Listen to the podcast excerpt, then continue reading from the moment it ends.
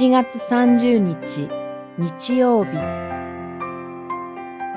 すべての幸いを主に帰して。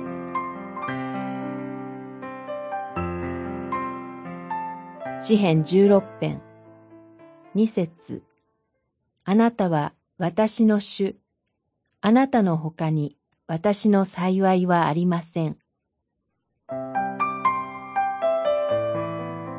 詩人はすべての幸いを神に帰しています。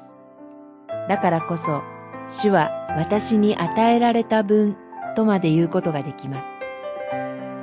神が私の分であるとする物言いは大胆なように思われますが、まさにそのように神の恵みが自分にとって確かであることを詩人は言いたいのです。何しろ、主は私の運命を支える方なのです。私自身でも定めることができないことをも確かにしてくださる方です。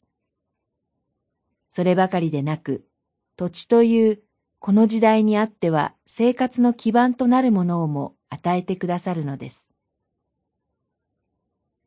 詩人はただ自分の利益に基づいて神に感謝しているのではありません。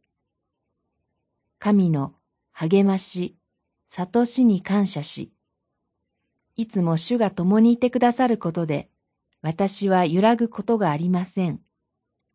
死すらも神と彼との結びつきを断ち切ることはない、と言います。その詩人が神のことを酒どころと表現しました。